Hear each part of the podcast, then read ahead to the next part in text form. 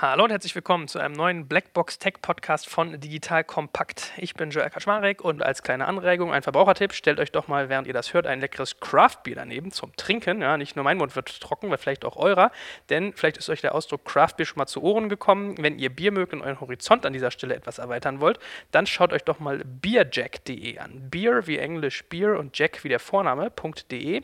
Hier findet ihr eine ganz tolle Auswahl sowie Starterpakete, falls Craft-Bier sozusagen noch Neuland für euch ist und exklusiv hat der Onkel Joel auch wieder einen spannenden Gutscheincode. Wenn ihr dort kompakt eingebt, beides also mit K geschrieben, sowohl vorne als auch in der Mitte, dann bekommt ihr 10 Euro Rabatt. In diesem Sinne, Cheers und wir starten in eine spannende Folge. Neben mir sitzen zwei Nerds, zwei Geeks, zwei Technologieliebhaber. Wir fangen mal mit dem einen an, der mit mir das Format hier macht. Eigentlich ist es aber eher ein Crossover, darf man sagen. Also eigentlich müsst ihr euch beide fast gleichzeitig reden lassen.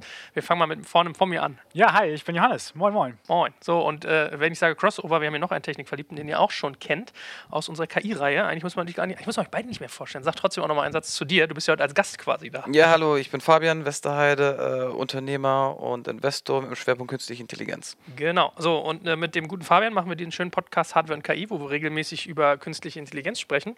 Und äh, eigentlich können man den heutigen Podcast in beiden einordnen. Wir haben schon gesagt, dass wir eigentlich mal ein Roboter-Androiden-Bild mit unserem merchen müssten. Aber wir haben uns jetzt dazu entschlossen, dass wir das bei Tech reinpacken und als KI-Thema behandeln. So, und zwar wollen wir heute so ein bisschen der Frage nachgehen, ist KI overhyped? Ja, also alle reden ja von künstlicher Intelligenz und man hat ja so ein bisschen das Gefühl, Leute, die sagen, sie machen KI, machen es aber gar nicht. Und wenn man es nicht mehr in seiner Salespräse drin hat, investiert auch gefühlt kein Investor mehr. Darüber wollen wir heute so ein bisschen reden.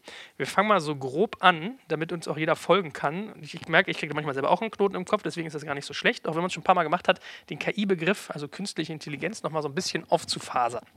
Weil, was ist eigentlich gemeint, wenn man von künstlicher Intelligenz spricht? Also für mich ist künstliche Intelligenz in erster Linie ein Überbegriff. Ja, es ist ein Überbegriff, der diverse äh, technologische Sachen beinhaltet. Zum Beispiel Machine Learning gehört dazu, aber auch noch irgendwie Expertensysteme etc. Aber auch gleichzeitig eine gesellschaftliche Implikation geht, der in der Gesellschaft oft aufgenommen wird für Software, die denken kann wie menschenähnlich. Ja?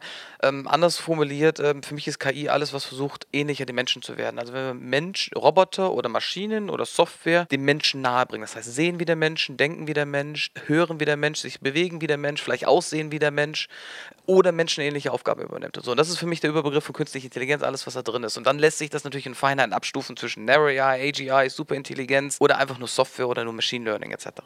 So, jetzt hast du schon ein paar Knallerbegriffe wieder rausgehauen, die wir mal alle so Stück für Stück jetzt auseinandernehmen. Jetzt hast du angefangen mit Narrow AI und AGI, die können vielleicht mal so in einem Atemzug anfangen. Und dann kommen wir mal zu den anderen. Also Narrow AIs sind oft Software, ja, also eine künstliche Intelligenz, die spezialisiert ist auf einen Bereich, ja, zum Beispiel eine Poker-KI, eine Schach-KI, eine KI, die ein autonomes Auto fahren kann, die aber nicht in der Lage ist, Transferwissen zu machen. Das heißt, die Poker-KI kann kein Flugzeug fliegen und kann keinen LKW fahren. Während ein Mensch noch in der Lage ist, sich selbst Dinge beizubringen und noch dieses Transferwissen schafft, neue Sachen zu lernen. Das ist auch die Abgrenzung zu sogenannten AGI, also Artificial General Intelligence. Eine künstliche Intelligenz, wofür wir annehmen, dass sie Menschenlevel erreicht und sich selbst Dinge beibringen kann. Ja, also dass wir im Endeffekt der KI nicht mehr alles beibringen müssen, sondern dass sie auch in der Lage ist, sich selbst irgendwie zu entwickeln. Wobei da der Sprung zu dem Thema dann Superintelligenz natürlich ist, ja, da ist es eine sehr fließende Bewegung.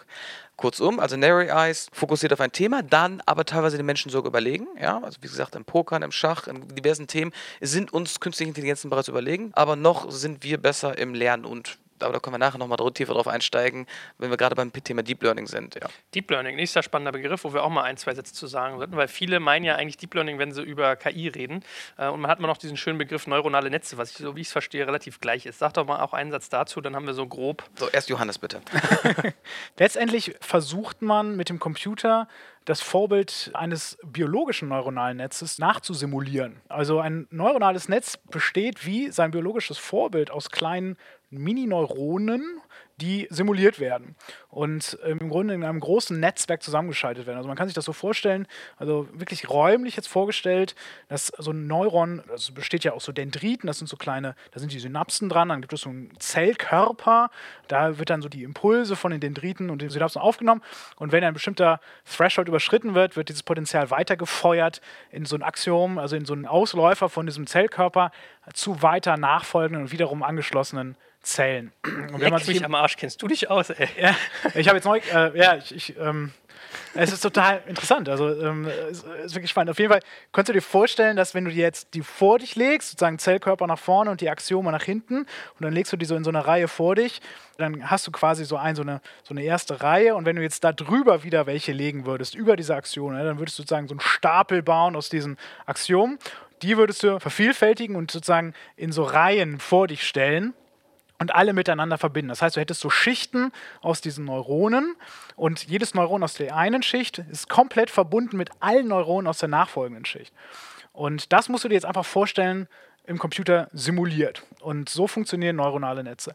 Und in den 60er Jahren war im Grunde das schon erfunden worden. Ja? Nur damals waren natürlich die Computer nicht so schnell und man hatte nicht so viele Daten, wie die dann letztendlich trainiert werden. Das Verfahren war schon da.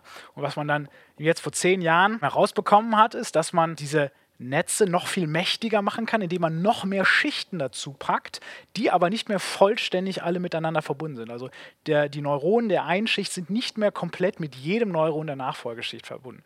Was dazu führt, dass die Zahl der Verbindungen zwischen den Neuronen runtergeht und du mehr Information auf dieser reduzierten Verbindung bringen kannst. Und damit kriegst du eigentlich letztendlich die besser trainiert, ganz vereinfacht gesagt. Aber das ganze Thema ist ja auch sowieso alt. Ich meine, Alan Turing alleine hat sich ja schon mit KI beschäftigt.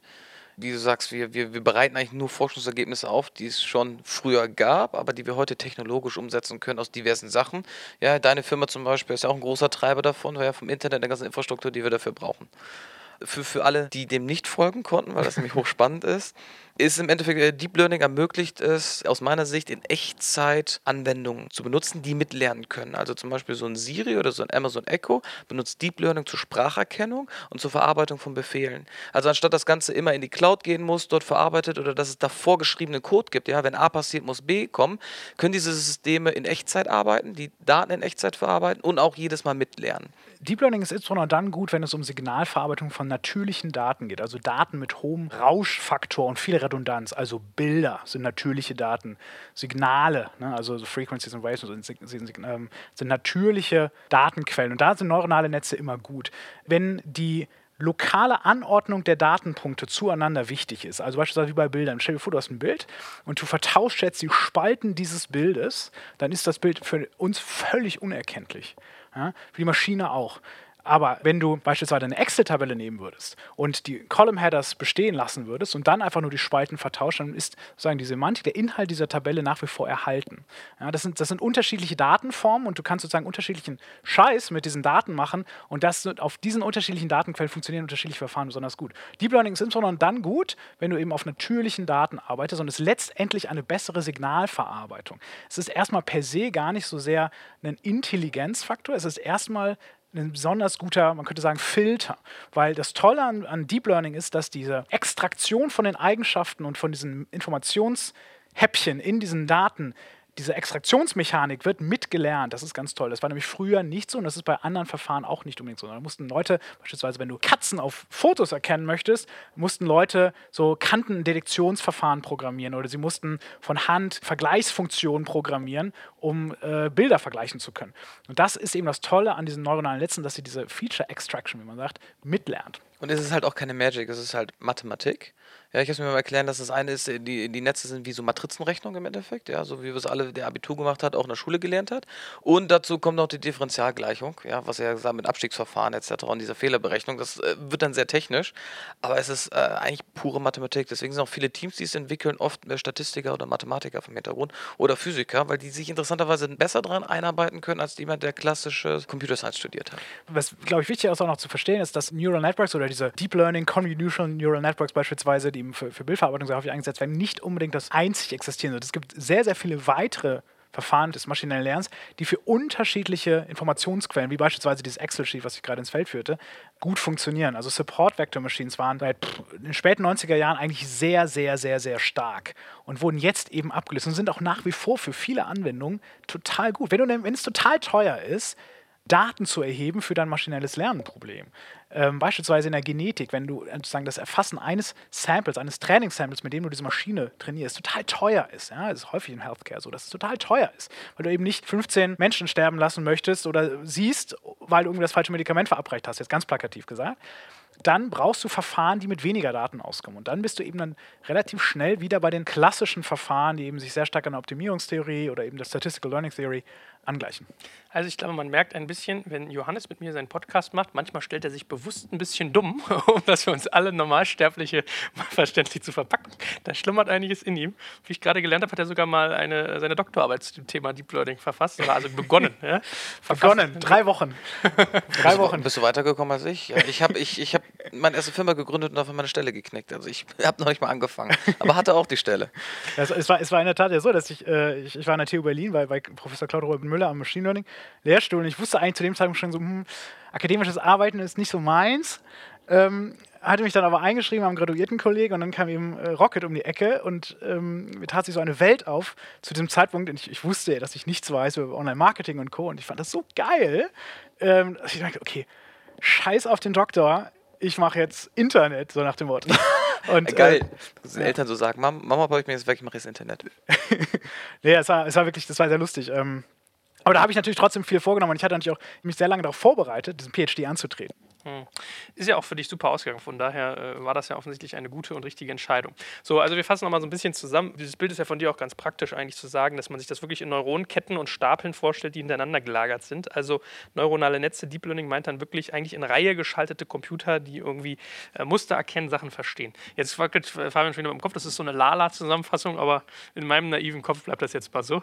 Ähm, dann können wir ja gleich mal so ein bisschen, wenn wir uns fragen, ob das overhyped ist, so in die, in die Begrenzungen und in die Limitierungen von Deep Learning eintauchen eintauchen, weil alle tun ja immer so, als wenn das so der, der Heilsbringer schlechthin ist. Ja, wir hatten ein Parlament, was irgendwie sagt, wir arbeiten jetzt rund um das Thema Support.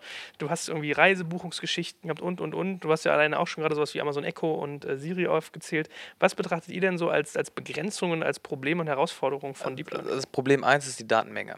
Du brauchst sehr, sehr viele. Ja. Was heißt denn viel?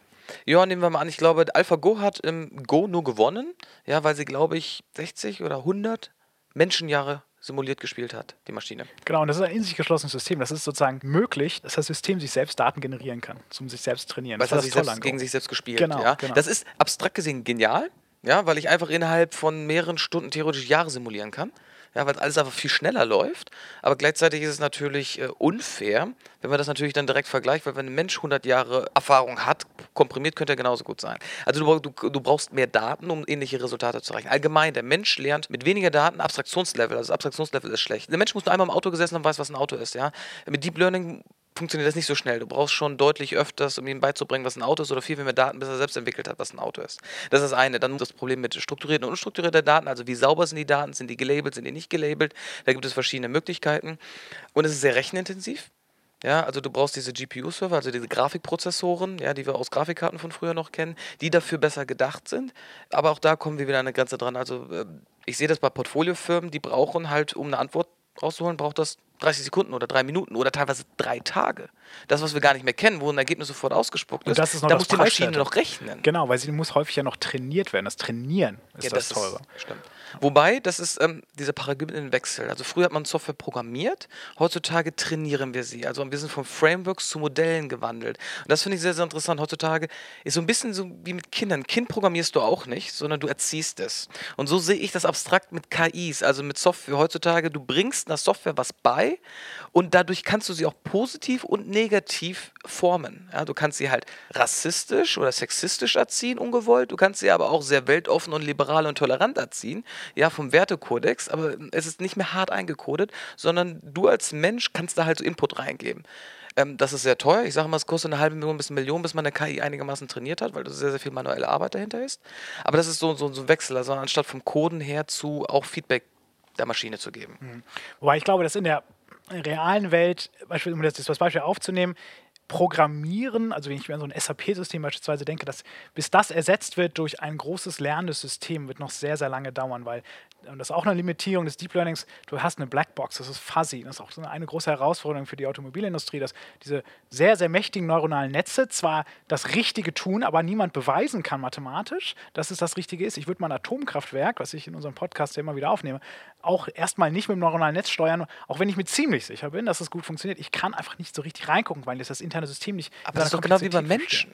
Das stimmt. Und der Mensch macht doch auch Fehler, ja. Das ist und der richtig. fährt auch und hinterher genau, kann da ich auch gibt es nichts vier beweisen. Augen-Prinzip und so weiter. Das stimmt, das ist richtig. Genau. Ja, gut, kann mehrere KIs als Vier-Augen-Prinzip einführen. ja, so vier Core-Prinzip oder Genau. so. Aber zumindest, um das, um das, das SAP-System aufzunehmen, also ich glaube, solange es nötig ist, dass so etwas wie Transaktionen richtig sind oder die Addition und Subtraktion, ne, sowas muss man ja nicht lernen. Dafür ist eigentlich eine Maschine im Sinne der Narrow AI ja eigentlich schon besser geeignet, als wir jetzt versuchen, sie künstlich Menschen werden zu lassen, um ihnen dann wieder Rechen beizubringen. Das macht ja keinen Sinn. Ne? Deswegen glaube ich, wird es eine sehr lange Zeit noch dauern, bis wir so ein großes System für Buchhaltung oder Datev oder so ersetzen werden, komplett. Aber es wird natürlich immer größere Module geben, die Entscheidungen finden, die Data Mining machen, die BI machen auf diesen Daten, die dass, dass das intelligent funktioniert. Also mein, mein, meine Idee da ist ja immer, dass wir uns zu kognitiven Systemen entwickeln. Also ich hätte gern ein System, und das haben wir ja teilweise auch schon, Deep Learning als Teil davon, als Blackbox, eigene Daten aufgreifen, sie verarbeiten, Entscheidungen vorzubereiten, Simulationen vorzubereiten, Entscheidungen zu treffen, sie zu messen und dann wieder selbst zu optimieren. Und innerhalb bestimmter Use Cases, beim Deep Learning haben wir das auch, aber natürlich dann ist die Gedächtnisleistung und Memory-Funktion ist noch nicht da und das Transferwissen zu übertragen und so. Aber das sieht man, wo fundamental immer wiederum Teams dran sind und das natürlich nach und nach forschen. Ja, wo ich mich total drauf freue, ist, wenn wir es schaffen, beispielsweise Websites zu generieren durch Oh ja. künstliche Intelligenz. Also einfach nur das Layout, dass es eben Sinn macht. Ja, das Frontend einfach. Genau, du und dadurch du Reinforcement. Learning oder wie auch immer. I have no clue. Ne? Oder durch, durch, durch sozusagen Backpropagation, also durch Dreaming Networks. Also neuronale Netze können ja auch träumen und sozusagen einfach rückwärts wieder was ausspucken, was. Aber da ähm, bin ich ja gespannt mit eurem wär- Geschäftsmodell, weil, weil ihr seid ja sehr SEO-lastig. ja, und wenn du der KI das dann beibringst, dann natürlich nochmal die Suchmaschinenoptimierung hinten mit reinzubringen, wird dann sehr lustig. Ja, das ist interessant, ja. Genau, also Limitations, Limitations von Deep Learning oder grundsätzlich vielleicht auch Machine Learning. Also du hast eben nicht alle Bereiche sind ähm, so einfach quantifizierbar. Du hast eben viele, viele Bereiche sind einfach nur durch Kreativität gut lösbar. Ne? Sales ist auch immer so eine Sache. Du kannst zwar unglaublich mächtige Werkzeuge bauen, aber bis man dahin kommt, dass die menschliche Interaktion ersetzt werden kann, komplett und auch beim Support einen aufgebrachten Kunden zu beruhigen. Und das ist alles, das ist alles, da kommen wir irgendwann hin. Ich glaube, das wird aber noch ein bisschen dauern. Was ist denn ein bisschen? Also ich denke, 50 Jahre müssen wir schon noch rechnen. 50? 50? Ja, ich glaube ja. Ja gut, da ich, ich Also ich bis sag, wir was kommt. Wirklich diese, bis wir es wirklich komplett schaffen, den Turing-Test in seiner Auslegung, wie er ursprünglich gemeint war, zu bestehen. Ich glaube, das wird noch dauern. Ich glaube, dass Singularity-Gefahren, äh, vor denen wir uns sorgen, Was sind ähm, denn Singularity-Gefahren? Was, was meinst du damit? Deswegen- Du siehst die Gefahren, ich sehe die Möglichkeiten. Also.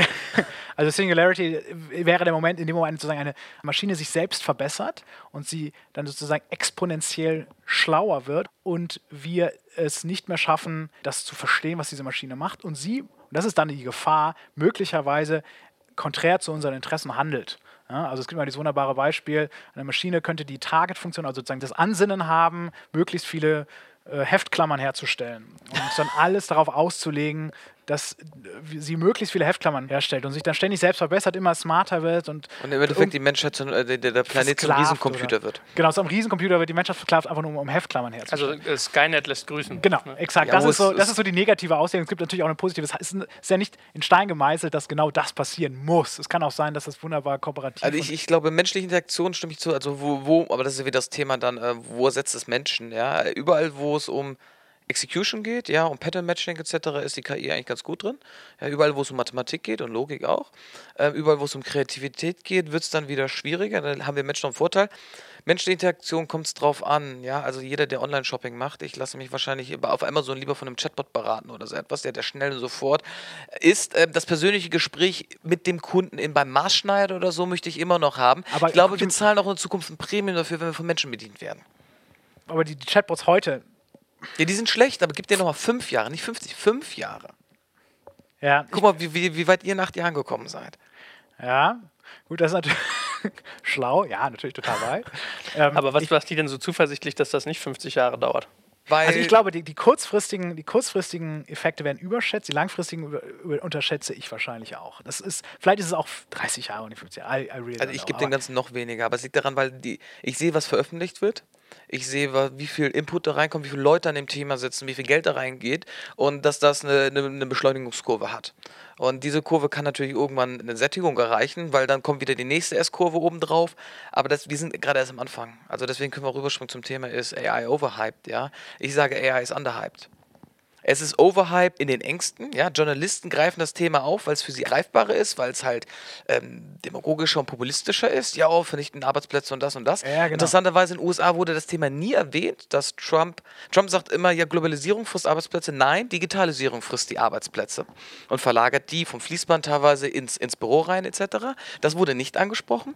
Aber ich sage, AI ist immer noch underhyped. Also die wahren Auswirkungen im Positiven und Negativen, die können sich nur ein Bruchteil der Menschen da wirklich erahnen. Da kommt noch viel, viel, viel mehr, gerade am Anwendungsbereich. Also ich kann eine riesige Liste machen an Sachen, wo wir mit heutigem Stand der Technik schon real mehr Umsatz zu weniger Kosten generieren würden. In all diesen Firmen würden wir es nur implementieren und wären die Unternehmen bereit, es zu implementieren. Mhm. Aber wenn man sich auf die Motivation beschränkt, warum werden AI-Systeme implementiert und verbessert und auch erforscht letztendlich, dann ist es ja ein großes, großes Werkzeug. Für mich ist das sozusagen die Weiterführung der Digitalisierung. Es ist ein unglaublich mächtiges Korrekt, 100%. Werkzeug. Das ist die Weiterführung No der Digitalisierung. Das ist die logische Konsequenz. Genau, daraus. aber letztendlich wird es immer auf einen Use Case hin optimiert. Und es gibt sehr, sehr gute Gründe, warum Google mit einem bestehenden, sehr erfolgreichen Geschäftsmodell so viel in AI oder in, in Machine Learning insbesondere investiert, weil sie ja mit ihm auch ihr bestehendes Geschäftsmodell auch noch weiter ausoptimieren. Ne? Und äh, klar, auch weitere entdecken, aber erstmal mit AlphaGo haben sie erst, verdienen sie jetzt erstmal per se kein Geld. Also Forschung. Genau, das war Forschung, aber ist die Frage, wann, wann, wann sie es schaffen, das zu kapitalisieren, auch mit, mit neuen Produkten. Aber letztendlich ist es immer so, dass es nicht die KI selber, wie das Telefon sozusagen per se schon etwas ist, für das Geld ausgegeben wird. Ich kaufe mir keinen Assistenten bisher, weil ich den Assistenten haben will, sondern letztendlich wird mir der als Service angeboten von Amazon oder anderen, um irgendein Need zu erfüllen oder irgendein ein, ein Produkt. Also die meisten Anwendungen für KI sind B2B. Also Endkonsumententhema können wir mal ausschließen, deswegen Chatbots etc. nicht. Also viel interessanter ist im Bereich autonomes Fahren, für LKWs zum Beispiel, für Drohnen, Genau. ja, selbstlernende Roboter etc. Aber mein, der Punkt, um den ich versuche zu machen, ist eigentlich, es wird immer nach dem Use Case, also es wird immer nach dem Bedarf entwickelt. Sodass es nach meinem Dafürhalten sehr, sehr, sehr, sehr, sehr lange dauern wird, bis wir bereit sind, diesen zu investieren in etwas, was außerhalb eines, eines sehr, sehr konkreten Use Case, einer sehr konkreten Möhre, die wir als Firma vielleicht vor Augen haben, entwickelt wird. Und die Forschung ist zwar, ist zwar schon sehr, sehr gut und viele, es gibt auch viele Träume auch von der, von der generellen AI, aber ich bin mir nicht so sicher, ob letztendlich dafür dann das, das Geld reinfließt, weil dann das dann doch wieder militärische Anwendungsgebiete hat oder äh, militärische. Ha- Hast du recht? Das liegt aber daran, dass Unternehmen egoistisch sind. Mhm. Extremst egoistisch. Ja, ähm, die, die Unternehmen profitieren davon, dass die Gesellschaft, vertreten durch einen Staat, die Kindergärten stellt, die Leute zur Schule schickt, sie zur Universität schickt und wenn sie fertig ausgebildet sind, ja, dann schnappt ein Unternehmen das und bezahlt sie. So, und dasselbe machst du eigentlich dann mit einer KI. Du kaufst entweder eine KI-Anwendung ein von Unternehmen, weil du ganz genau, nehmen wir Kundensupport, weil das einfach ist. Ja? Wenn du eine KI-Anwendung hast oder irgendeine Anwendung, die 50% deiner E-Mails instant beantworten kann, kannst du dir ganz klar ausrechnen, ich Geiles brauche ein Drittel Werkzeug. weniger Mitarbeiter. So, und das machst du aus einem Grund. Weil du weniger Personalkosten hast, weil es flexibler ist, 24 Stunden verfügbar ist, weil es skalierbarer ist, weil es schneller ist, weil die Lernkurve drin bleibt, weil wenn die KI das Wissen immer weiter dazulernt, wenn der Mitarbeiter krank wird, schwanger wird oder ausfällt, das Wissen verschwindet oder in Rente geht. So, und du als Unternehmer wirst das natürlich machen. Und klar, stimme ich dir zu. Deswegen ist dieser Markt auch übrigens getrieben von Startups primär, die kleine Use Cases und KI-Anwendungen anfangen und die dann in die Wertschöpfungskette immer wieder injizieren. Und größere etablierte Unternehmen, die nach und nach dazu kaufen, Google, die dann komplett kauft oder du mietest sie dir Dienstleistung etc. Ja, da sehe ich auch, und das nennen wir auch Applied AI, also angewandte KI-Lösungen finde ich auch gerade, das ist so der Markt für die nächsten fünf Jahre. Eine AGI, also eine gen- generelle Intelligenz zu entwickeln, das machen die schon seit 40, 50 Jahren. Das haben die noch nicht geschafft. Da gibt es Leute, wie zum Beispiel Good AI, die jetzt die AI, AGI Challenge rausgegeben haben, einen Preis von 5 Millionen, wer als erstes schafft und so etwas. Das ist auch noch zu wenig. Ich sage dir aber auch, die Forschungsetat von DARPA und Co. sind in dem Bereich deutlich größer. Ich sage auch gar nicht, wir brauchen eine AGI. Das ist ein Hobbythema oder das ist ein philosophisches Thema. Und mir reicht es eine ganze Welt von Narrow AIs, die sehr, sehr gut drin sind. Aber ich sehe sie da wie in Fachkräften. Also da, wo Menschen eingesetzt werden, die wir jetzt zu Idioten ausbilden, indem sie nur E-Mails den ganzen Tag beantworten und nur das Telefon in den Hörer nehmen, da setze ich halt eine KI für ein. So, aber wenn wir jetzt nochmal irgendwie ein bisschen diese Oberhalb-Frage so ein bisschen zusammenfassen. Äh, du bist ja da, glaube ich, ein bisschen Gegner, ne? Also er sagt, es ist underhyped, das, da, da kommt noch viel mehr. Ich sage in der Tat, wir müssen diesen Begriff der künstlichen Intelligenz mit Vorsicht genießen, weil wir etwas versprechen, was wir sehr lange nicht halten werden. Ich glaube, in der Wahrnehmung der Leute wird es immer ein Werkzeug bleiben. Und wir gewöhnen uns ja sehr schnell an Fortschritt. Ich, ich, ich stelle gar nicht in Frage, dass ähm, die Fortschritte des maschinellen Lernens toll sind.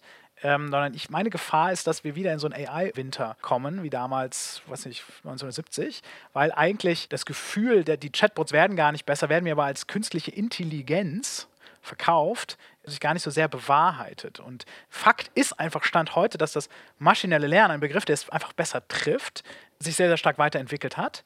Aber letztendlich ist es eine sehr, sehr gute Signalverarbeitung. Und man kann sogar, manche Leute verkaufen eine lineare Regression schon als eine, als eine AI. Und das ist natürlich, das ist gefährlich. Ähm, und darunter leiden wir letztendlich auch, wenn irgendwann diese Marketing-Bubble platzt und wir das plötzlich uns Gegenwind entgegenkommt und wir plötzlich merken, ach du Scheiße, wir werden sogar ausgelacht, wenn ich den Begriff AI im Mund nehme. Es gab mal Phasen, wo Big Data ähnlich behaftet war und alle haben irgendwie Big Data gemacht und jeder mit einer MySQL-Datenbank hat plötzlich Big Data gemacht, weil einfach auch der Begriff nicht richtig definiert war. Was ist denn jetzt Big Data? Und das ist auch schon so, dass es Phasen gab, diesen Begriff einfach besser gar nicht zu benutzen, weil man sich sofort in diese Ecke gestellt fühlte, so, oh, wow, wow, once again. Aber das ist so eine Berliner Hipster-Problem, ja, dass wir Angst haben, weil weil, wir so also oft, AI ist ein globales weil wir sind so eine kleine Blase nochmal drin innerhalb der Blase, ja, und dann, dann, dann wandert man immer schnell weiter. Ja, ich, ich, ich stimme dir ja zu, aber zum Beispiel Aufgriff Big Data. Wenn ich auf der Bühne stehe, sage ich den Leuten, ihr habt noch nicht mehr Big Data implementiert. Also ihr habt noch nicht mal eure Datenströme, ihr wisst noch nicht, was ihr habt, ihr habt noch keine Silos, Genau, ihr habt die noch genau, nicht aufbereitet, genau. ihr habt kein Wir Prediction, machen keine Schritt Analytics. drei vor Schritt zwei. Und KI kommt erst, wenn ihr das alles davor habt. Ja, also, dass alle über Big Data sprachen, war positiv, dass wenigstens die Berater es auf ihre Folien geschrieben haben. Die Berater haben es den CEOs erzählt und der CEO hat vielleicht intern mal gesagt, so, ich glaube, wir müssen da mal irgendwie was machen. Und das ist so ein Trickle-Down und so ist es auch mit KI. Aber ich stimme dir zu, KI ist, sage ich immer, das, was wir noch nicht gelöst haben. So wie Magie. Sobald du den Trick verstanden hast, ist es keine Magie mehr. Sobald du KI verstanden hast, ist es keine Magie mehr. Für dich ist es keine KI, weil du es technisch verstehst. Für viele da draußen ist es noch Magic. Aus die Maschine, Hui, innen Pfui. ja, und ist es Marketing? Ich benutze den Begriff auch bewusst. Ich habe früher angefangen mit maschinellen Lernen. Ich habe es ein bisschen Maschinenintelligenz genannt. Und ich bin dann irgendwann aus SEO-Gründen auf KI gewechselt. Ja, natürlich. Ja, weil ich ganz klar gesagt habe, wenn jemand googelt Venture Capital plus Artificial Intelligence, dann sollen sie meine Firma finden. Ah. Ja, weil keiner, es war kein Traffic im Bereich Machine Learning äh, und Venture Capital, oder auch war kein Traffic hinter Maschinenintelligenz. Ja, also habe ich gesagt, okay, ich muss mal die Keywords ein bisschen anpassen. Also ich habe eine klassische Keyword-Analyse gemacht und geguckt, Buzzwords werden gesucht, warum. Und für Gründer ist das irrelevant, die verstehen das auch so. Aber für nach außen hin, ja, für L- also LPs, also Limited Partners, ja, also Leute, die in Fonds wiederum investieren etc., ist dieses Buzzword natürlich einfacher, damit sie dich in eine Schublade packen können. Ja. Gut, also Ich wusste gar nicht, dass Fabian ein SEO war. Oh, ich habe jede Menge SEO. Ich habe früher, ich war der größte Brautmodenhändler Deutschlands. Ja, nur sorry, durch was- SEO. was Händler? Ich habe äh, Hochzeitskleider verkauft. Oh. Und zwar nur über SEO. Ich würde sagen, ich habe heute wenig Ahnung, aber damals war ich fit genug, um ein paar hunderttausend Uniques zu generieren monatlich. Ist auch gut. seht ihr mal hier, was in den Leuten noch steckt. Wir wissen das alles gar nicht vorher. Hat sich nicht viel geändert übrigens. also, Der Markt ist da ähnlich. Deswegen habe ich hier unten damals auch Ladenzeile mir angeguckt gehabt, ja, weil die eine Art äh, Geschäftsmodellvorbild waren. Und was SEO-technisch waren, waren die neben Zalando diese beiden Firmen, die wir als Benchmark genommen haben. Guck mal hier, ey, was für Meriten ihr euch beide arbeitet. Wusstet ihr gar nicht voneinander, dass ihr euch beide geschätzt habt? so sieht's aus. Gut, also wenn wir jetzt nochmal so ein bisschen den, den Überblick machen. Wir können ja so Overhyped und Limitations so ein bisschen in einem Atemzug nennen, weil man muss ja fragen, was sind die Grenzen des Ganzen? Daran kann man bemessen, ob es overhyped ist und wie kann man die eventuell überkommen. Das heißt, wir haben jetzt eben schon mal festgehalten, äh, es braucht große Datenmengen. Es ist sehr, sehr aufwendig, eine Maschine was beizubringen. Dann hast du noch so ein bisschen, äh, Johannes, ins Feld geführt, das ganze Thema Erwartungsmanagement ist ein bisschen problematisch, weil alles irgendwie als KI gelabelt wird, was es gar nicht ist. Beziehungsweise man auch mal denkt, wir können jetzt bald über das digitale Wasser gehen und es ist nicht so. Äh, und dass das halt auch gerade Leute so in ihren Sales-Präsen nehmen. So, wenn wir das jetzt mal so ein bisschen challengen, diese Punkte, die wir hatten. Zum Beispiel das ganze Thema äh, Lernen müssen, Datenmenge brauchen. Ist es denn irgendwie absehbar, dass sich das in einer gewissen Zeit äh, reduziert? Und mal ganz naiv gefragt, ich erinnere mich, wir hatten, als wir mal so darüber gesprochen haben, wie eigentlich Programmieren funktioniert, da redet man ja auch gerne mal über Klassen, dass man zum Beispiel sagen könnte, wenn irgendwie Firma 1 schon mal viel Geld und viel Daten in das, in das, ins Maschinenlernen gesteckt hat, die schon mal angereichert hat, warum kann das Firma 2 und 3 nicht mitnutzen? Also man kann ja so ein bisschen in so eine Form von OS eigentlich denken. Kann es irgendwann so eine Art KI-OS geben, dass irgendjemand, also mit OS meine ich ein Betriebssystem, dass man das wie so einen, einen großen Datenhub macht, dass jemand, der vielleicht zum Thema irgendwie Katzenbilder erkennt, schon super viel äh, Ich würde hat? ich würd sogar den KI-Kindergarten nennen. Also Professor Danko Nikolic hat da äh, hat einen guten Vortrag darüber mal gegeben, wo er genau gesagt hat, wir müssen an den Punkt kommen, wo du so eine Art, wie wir Menschen seine DNA haben, wo die ganzen Lernalgorithmen schon drauf sind. Das ist wie heutzutage per API oder per Framework, das injizierst du da rein und darauf kannst du alles Mögliche aufbauen. Oder ein Master Algorithm. Ne? Der lernt, das richtige Verfahren zu trainieren, um es dann zu lernen. Seht ihr denn Ansätze in diese Richtung, dass jemand sagt, man schafft im Prinzip eine Wissensdatenbank oder eine Also, Kompetenzdatenbank für KI? ich, also realistisch gesehen halte ich es für höchst unwahrscheinlich, dass beispielsweise die Deutsche Bahn jetzt anfängt mit, weiß ich nicht, Audi oder so, große Datenmengen zu teilen, insbesondere, oder stell mal vor, Facebook mit, mit Google, ähm, etwas plakativer. Ähm, das halte ich für sehr, sehr unwahrscheinlich, weil ein maschinelles Lernverfahren ist insbesondere so gut wie seine Daten. Wenn du gute Daten hast, hast du auch sehr, sehr gute Ergebnisse. Und es gibt diese zwei Faktoren. Es ist einmal die Menge und du brauchst auch wirklich gute Qualität häufig hast du, und das viele Unternehmen ertrinken in Daten, aber sie ertrinken, weil sie nichts wissen, mit diesen Daten anzufangen und weil sie auch im ersten Schritt und vielleicht auch im zweiten, dritten und vierten Schritt eigentlich gar nicht so wertvoll sind. Sondern sie werden erst wertvoll, wenn sie kombiniert werden mit einer weiteren Datensatz, die aber sehr, sehr schwierig oder sehr, sehr teuer ist zu akquirieren, weil sie beispielsweise doch Menschen hinsetzen müssen, um bestimmte Datensätze zu annotieren, wie man sagt, also zu labeln oder weil sie die irgendwie cross-referenzieren müssen mit anderen Daten, die unglaublich teuer sind zu kaufen. Das ist das Problem bei Daten. Du hast nicht automatisch, weil du viele Daten hast, hast du irgendwie einen Datenschatz. Mhm. Du hast zum Beispiel Google DeepMind hat das Lab jetzt oder OpenAI hat, glaube ich, Universe geöffnet. Also die bauen schon bewusst so Open Source Frameworks oder Modelle, wo du trainieren kannst. Also die gehen schon hin, das Wissen zu bündeln und das abzugreifen. Aber ja, das ist ein Dilemma. Es gibt kein Master-Algorithmus und es gibt auch noch keine Möglichkeit, das alles zu bündeln. Das wäre auch mein Traum. Wir gehen alle hin, packen alle optimalen Narrow AIs zusammen und haben eine super Narrow AI-Kette. Es gibt so wunderbare Cognitive ähm, API von, von Microsoft, die beispielsweise Spracherkennung schon sehr, sehr gut löst und sowas wie Sentiment Detection oder auch, auch, auch so Natural Language Processing Themen wie, wie Part of Speech Tagging oder so, so, so in Anführungsstrichen Standardsachen für dich sehr, sehr gut löst und wo du dann, aus denen du dir dann Bausteine bauen kannst für, für größere, höhere, Higher Order Systems. Ähm, die gibt es und das sind einfach vortrainierte Modelle oder auch es gibt viele APIs, ne, ähm, auch, auch, innerhalb der Chatbots-Welt, dass du irgendwo deine Konversation hinschickst oder de, deine Antwort hinschickst und du kriegst sozusagen eine aufgefächerte, auf, aufstrukturierte Antwort zurück, wie die Maschine diese Message interpretiert mit allen Entities drin, bezieht sich das auf einen Ort oder bezieht sich auf eine Person und so. Das gibt es schon, aber das ist natürlich auch wirklich immer mit Aufwand verbunden, die einzubinden. Es ist nicht so, dass du einfach blind deine Daten hochlädst, nicht? Ähm, und dann einfach dich hinlegst, am nächsten Morgen aufwachst und du hast dein Problem gelöst. Magic viele Menschen, die da jetzt nicht in der Tiefe drinstecken, werden ja sagen, naja, aber Moment mal, warum muss denn ein IBM einen Watson betreiben und einen Google einen DeepMind und ein Facebook seine eigenen Aktivitäten und dann gibt es noch ganz viele kleine Klitschen und große Klitschen. Können die nicht irgendwie auf ein gemeinsames höheres Ziel einzahlen? Aber du willst ja nicht eine super KI haben. So eine künstliche Intelligenz entwickelt sich zu einer Agenten später. Ja? Und in meiner Vision hat jeder seinen eigenen Agenten. Du hast vielleicht dann einen Agenten, der für dich den Haushalt koordiniert, vielleicht hast du einen Agenten, der für dich deine Termine koordiniert. Kann auch sein, dass derselbe Agent ist, ja, aber du wirst irgendwann den Agenten kommunizieren, vielleicht auch denken. Ja, also anstatt zu schreiben oder zu sprechen, dass die einfach für dich Aufgaben übernehmen. Und so wird es ein Unternehmen auch sein. Der eine macht vielleicht die Buchhaltung, die Controlling und je nach Größe und Komplexität kann das ein großes System sein oder viele kleine Systeme es gibt nicht einen Superorganismus in dieser Welt. Weißt du? Es gibt ganz, ganz viele Arten, ganz viele Spezien und es werden sich KIs entwickeln, die werden auf einem Intelligenzlevel von Ratten sein, aber vielleicht ganz viele. Es wird eine KIs entwickeln, die sich vielleicht auf einem Intelligenzlevel von Katzen oder Hunden sind. Ja, oder Katzen nochmal interessanten. Dann auf Bakterienlevel vielleicht, ganz fundamental. Aber vielleicht werden sich auch welche entwickeln, die für uns noch nicht mal vorstellbar sind, weil sie über dem Menschen liegen aber auch nicht unbedingt schädlich sind, sondern vielleicht betreiben die eine Raumstation oder vielleicht betreiben die später die Matrix, ja, die wir selbst erfunden haben, also die eine virtuelle Welt oder so etwas, die eine Komplexität generieren, die wir gar nicht abstrakt mehr hinterherkommen. Bereits heutzutage kannst du ja KI-Anwendungen oder Deep Learning verwenden für Lösungen, die wir mathematisch selber nicht mehr lösen können weil sie multidimensional sind, ja, fünf, sagen wir 20, 30 Variablen drin etc. im Raum. Das ist eine Frage der Vorstellung. Aber ich glaube, wir werden halt eine evolutionäre Bandbreite haben von sehr, sehr vielen kleinen, simplen Agenten, dummes Level zu immer werden spitzeren, wenigen Superintelligenzen oben hin. Und da hoffe ich auch, dass es mehr als eine geben wird. Äh, ich war witzigerweise heute gerade irgendwie im Büro von IM. Also diese äh, Foto-App, die ja sich so sehr stark auf das ganze Thema Bilderkennung per KI und darauf aufgesetzt hat, so einen äh, Stockfotomarktplatz zu bauen, fokussiert hat. Die sagen mir halt, hey, es ist heute technisch schon möglich, ein Handy in die Hand zu nehmen, auf etwas draufzuhalten und du kriegst live sozusagen ohne Verarbeitung aus dem Gerät heraus, also nicht in die Cloud gejagt, per Algorithmen gecheckt und wieder zurück.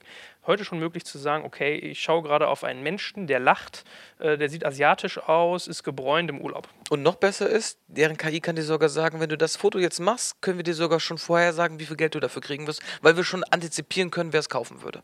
Das heißt, du läufst mit der Kamera rum und sagst, oh, das Foto jetzt machen, 15 Euro. Ist das irgendwie ein realistisches Setting für, für KI insgesamt, für dieses Thema Deep Learning, dass irgendwie die, diese, dieser Kosten sich senken lässt? Weil da, daran kann man ja so ein bisschen overhyped, underhyped dann hinterher auch irgendwie abfrühstücken. Wie, wie günstig ist das eigentlich äh, umzusetzen? Ich weiß natürlich nicht im Detail, wie es funktioniert. Letztendlich hast du natürlich immer beim Telefon auch das Problem, dass, wenn du jetzt auf die Energie abzielst, dass du in einem sehr, sehr computationally limited ähm, Rahmen dich bewegst. Grundsätzlich wird es immer weiter möglich sein, auch immer mehr Verfahren auf, auf Mobiltelefonen ausführen zu lassen. Ich würde daran nicht so sehr den Begriff, ist overhyped oder nicht, äh, festmachen, weil ich, natürlich wird es so sein, dass die Verfahren sich weiter optimieren und natürlich wird es so sein, dass die Verfahren weniger Energie verbrauchen, aber es ist eher für mich die Frage, ähm, verspricht man etwas, was man nicht halten kann?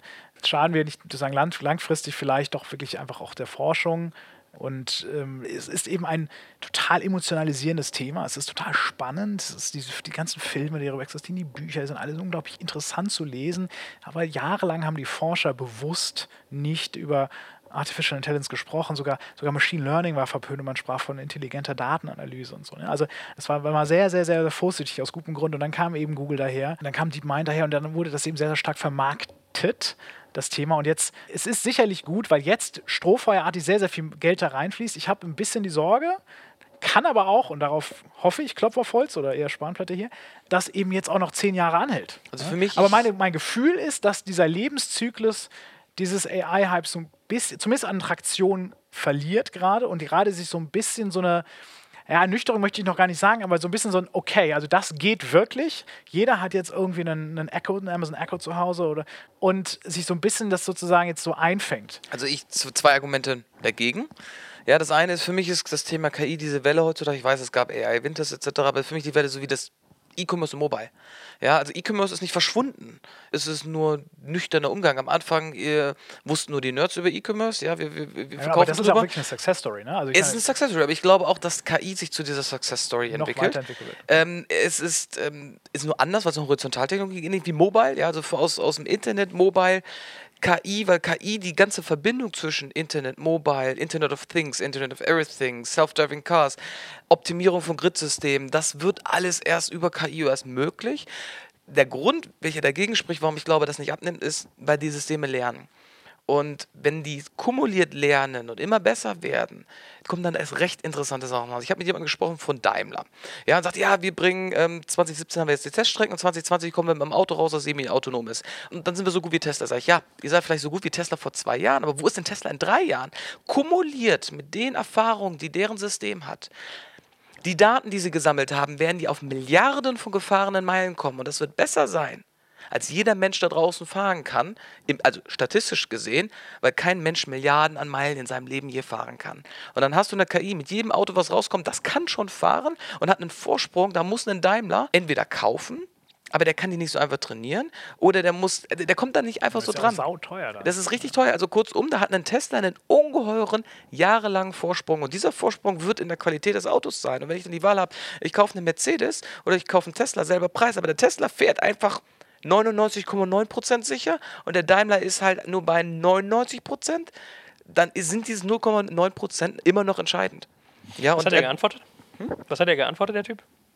Nichts. Ich hatte dieselbe äh, Diskussion auch mit Fondsmanager von der Allianz. Ja, die investieren Milliarden und die suchen halt nach Firmen und sagen, ja, so ein Amazon, da investieren wir, die ein Produkt haben, aber Google können wir nicht kaufen, die haben kein Produkt.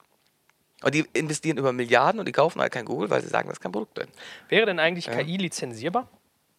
Ja, du, so wie Software as a Service, du mietest das aus. Also per, per Usage, per API würde ich es rausgeben. Warum wird sowas Das ist, ist eine interessante Frage, weil aktuell ist es wirklich eine Commodity. Fast alles ist Open Source, ne? also TensorFlow und so, das sind alles Aber das große sind nur die, Frameworks. nur die, die, die Werkzeuge. Das, sind sind- nicht die ja, Applied mhm. Anwendungen. Also wenn ich was bauen die möchte im Paper, die, KI-Bereich, dann Paper sind, die Paper sind da, aber in der Tat werden die vorgehalten und wenn es jetzt so ein groundbreaking Discoveries gibt, dann werden die nicht sofort veröffentlicht. Aber bisher ist das sehr, sehr zugänglich. Das ist sehr wenig. Aber wer kann denn schon ein Paper lesen? Also Ich kann ein Paper nur das Abstract lesen und die Einführung und das Fazit. Okay, musst Sobald es die nicht lesen. Mathematik geht, verstehe ich die nicht mehr. Und Ich- so viele Menschen ich- gibt es ja nicht, die also- das anwenden können. Stimmt, aber der Punkt ist, es gibt sehr, sehr, sehr, sehr viele sehr gute Libraries da draußen, mit denen du State-of-the-Art Machine Learning-Programme schreiben Machine kannst. Learning schon, Und du ja. musst auch nicht ein Mathematik-Prof sein, um die zu verstehen. Es gibt auch wirklich äh, relativ viele E-Learning-Tutorials, mit denen du die äh, sehr, sehr gut verstehen kannst. Und auch die Parameter, das ist ja auch ein wichtiger, wichtiger Nachteil von Neural Networks, ist, dass sie sehr, sehr viele Parameter haben. Das haben wir übrigens Und die vergessen. Einstellung der Genau, die Einstellung. Du Sätze. musst sozusagen die richtigen Parameter finden. Es gibt Machine Learning, um diese Parameter zu finden. Das ist eine Ironie. Damit du auch weißt, wie du die halt, wie du die richtig aufsetzt, diese, diese Systeme. Aber letztendlich ist das sehr, sehr zugänglich. Und du musst eigentlich kein so ein absoluter Experte sein, um es zu benutzen. Es ist eine Commodity. Jeder kann es verwenden. Also dank TensorFlow, also ähm, es gibt ja so ein paar Open Source Frameworks, ist es immer leichter. Das wird auch noch leichter. Finde ich auch gut. Also für mich muss KI so weit sein wie WordPress. Ja, dass der Laie sich eine eigene KI, wenn, ob es ein eigener Chatbot ist, einen eigenen Agenten bauen kann, Drag and Drop kann ich das machen. Da Ich kommen wir in den das, Bereich da rein. kommen wir hin. Da kommen wir hin. in dem Bereich Behavioral AI bzw. motivierte AI. Also deswegen habe ich auch zwei Firmen, die ihren KIs Motivation beibringen. Ja, also dass du denen sagst, das ist eine Zielsetzung, das ist eine Aufgabe. Also nicht nur optimiere das und verbessere dich, sondern mach den Job. Ja, bewache dieses Areal, mach die Produktion hier höher, äh, mach die Buchhaltung. Also denen eine Motivation mitzubringen, die dann unterliegende Ziele hat, wo die Maschine selbst entscheiden kann, okay, wie ich diese Ziele ausgestalte, solange das übergreifender ist. Wir Menschen sind ja auch motiviert. Wir sind auch motiviert zu lernen. Ja? Eine KI hat ja noch keinen Willen, schlauer zu werden. So eine tolle Überleitung, vielleicht, um noch ein bisschen auch auf den Markt einzugehen. Ne? Ich will ja von dir nochmal ein Fazit hören, warum du glaubst, dass KI overhyped ist. Außer jeder erzählt, er macht das, sie machen es aber gar nicht und irgendwie Erwartungsmenschenentwicklung habe ich noch nichts gehört, wo ich sagen würde, äh, würde ich jetzt sagen, wow, hat er einen Punkt. So. Echt? Ich, ich sehe das schon so. Also, wenn du dich damit beschäftigst und weißt, also hast du ein Amazon Echo? Nee. Siri ist so ein großes Regelwerk aktuell. Siri ist aber auch schlecht, ne, Max? Das wissen Ist keine AI. Ja? Also, es wird verwendet an Stellen, wo es nicht verwendet werden sollte. Es wird verwendet von Leuten, die es wahrscheinlich nicht genau verstehen, was sie eigentlich damit sagen. Ich habe die Befürchtung, dass es uns nach hinten raus, also auch gerade für- an deutschen Unis möglicherweise nicht unbedingt hilft, wenn wir jetzt allzu sehr auf so einen Hype aufspringen würden und sagen würden, wir machen das, wir machen das, weil ich die Befürchtung habe, dass es sich irgendwann einstellen wird, dass sich herausstellt, okay, wir kommen bis hierhin, aber diese groundbreaking äh, AI, was wir eigentlich erwarten mit diesem Begriff, tritt nicht ein. Ich finde den Begriff überladen und etwas überbewertet. Das ist, das ist meine Kritik. Fair, fair. Aber gibt es auch irgendwie technische Faktoren, wo du sagst, äh, das glaubst du limitiert die Entwicklung von KI, dass das nicht dahin kommen wird, wo man es gerne hätte? Also diese Traum-Szenarios, die hier der Mann neben mir gerne hat. Äh, gut, er sagt ja eben sowieso so Narrow AI, Komplementarium, total in Ordnung, das reicht ihm. Aber gibt es irgendwas Technisches, wo du sagst, darum glaubst du, dass das irgendwann platzen wird? Also ich glaube immer noch, dass die kurzfristigen Implikationen davon überschätzt werden und die langfristigen unterschätzt. Das kann, das glaube ich schon. Nur die Frage ist, wie weit kann ich in die Zukunft blicken?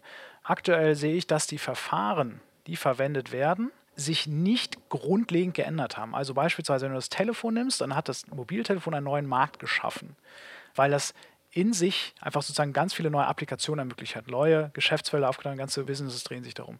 Wenn du dir anschaust, AI, wirklich echte AI-Businesses, die nur AI machen, gibt es ganz, ganz wenige. Es gibt tausend AI-Firmen, die Narrow AI anwenden, um einen bestimmten Use Case zu lösen. Und das ist auch völlig in Ordnung. Das ist einfach eine wei- weiterführende Digitalisierung. Die haben Werkzeuge entwickelt, eine bestimmte Aufgabe besser zu lösen. Aber das echte Artificial Intelligence, was da immer im Raum steht, das gibt es so per se fast gar nicht. Da ist nicht sozusagen etwas entstanden, wo man sagen könnte, daraus kommt jetzt neue Wertschöpfung, außer der Optimierung auf bestehenden Geschäftsmodellen. Also muss man eigentlich so ein bisschen sagen, wir laufen manchmal mit falschen Bildern und Erwartungshaltungen im Kopf rum. Das wird nicht so eine Haley Joel Osment Nummer wie hier damals in dem Film von Steven Spielberg oder iRobot oder wie die alle heißen. Das heißt, diese AGI-Denke, dieses ähm, äh, Skynet in der, in, der, in der Horrorfassung sozusagen, das ist eigentlich ein bisschen over the top, sondern es geht eigentlich wirklich eher um, äh, was, was Fabian ja auch sagte, narrow, bestimmte Faktoren einfach massiv viel besser machen können. Das dann aber eigentlich keine Intelligenz, sondern das dann eigentlich eher Prozessgeschichte. Ich glaube, dass wir uns darüber Gedanken machen sollten. Ich glaube aber, dass wir uns noch mehr Gedanken darüber machen sollten, über Immediate Problems wie was passiert in Amerika, was passiert in Polen,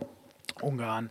Das sind Probleme, die für mich kurzfristiger dringlicher sind, als über die Arbeitslosigkeit, die entsteht durch Digitalisierung, die auch Aber kommt. genau das ist ja nicht so. Die Medien sind voll von Trump, ja, und voll zu, weil von Wahlen und viel zu wenig darüber, was sind die Folgen von Digitalisierung für die Gesellschaft, was sind die Folgen auf den Arbeitsmarkt. Das Thema wird komplett ignoriert. Das wird in intellektuellen Berliner Kreisen diskutiert, jeden Abend.